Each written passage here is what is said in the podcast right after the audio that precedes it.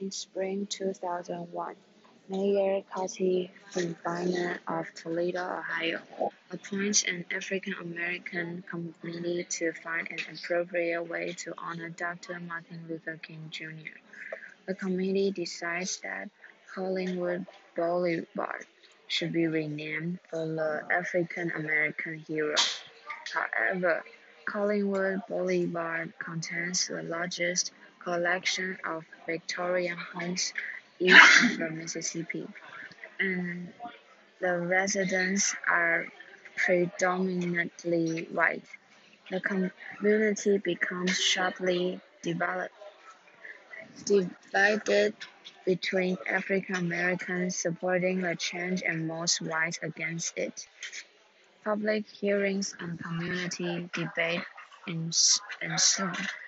Rather than change the street name, the committee creates the Martin Luther King train station, which also has space set aside for a future civil rights museum. From this resolution, a workshop is born called Building Relationship Toward Racial Harmony, an organization of cross-racial conversation.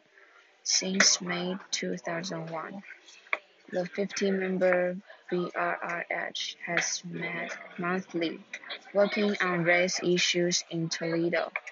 Racial tensions, conflicts need not end in violence or bitter stalemates. Enlightened community members, with support of local governors, can find innovative alternatives for diffusing conflict. Here is one method the BRRH found to ease racial tensions in Toledo. They read Bruce Jacobs' Race Manners, a book that tackles black or white issues in the United States. Then they brought the, the author to town for three speaking engagements during the 2002 Martin Luther King Jr. weekend.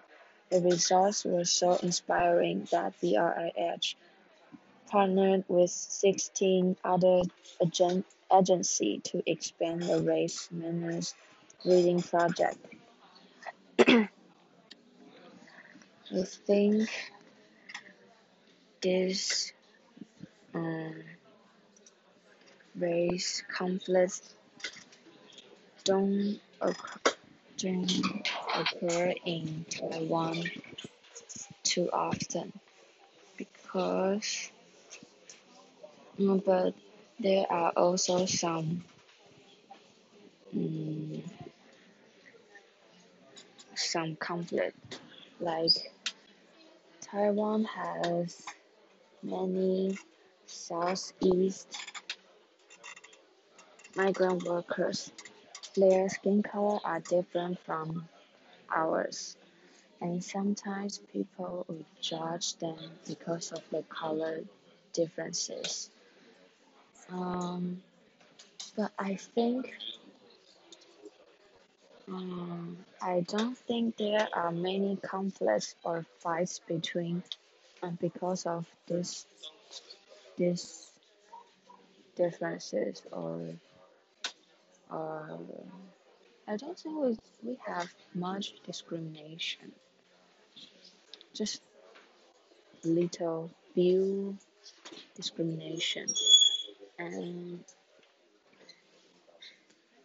actually, I truly respect those migrant workers from Southeast. They they moved to Taiwan work work overtime or they do high risk jobs but they didn't get much money so it's they are pretty they are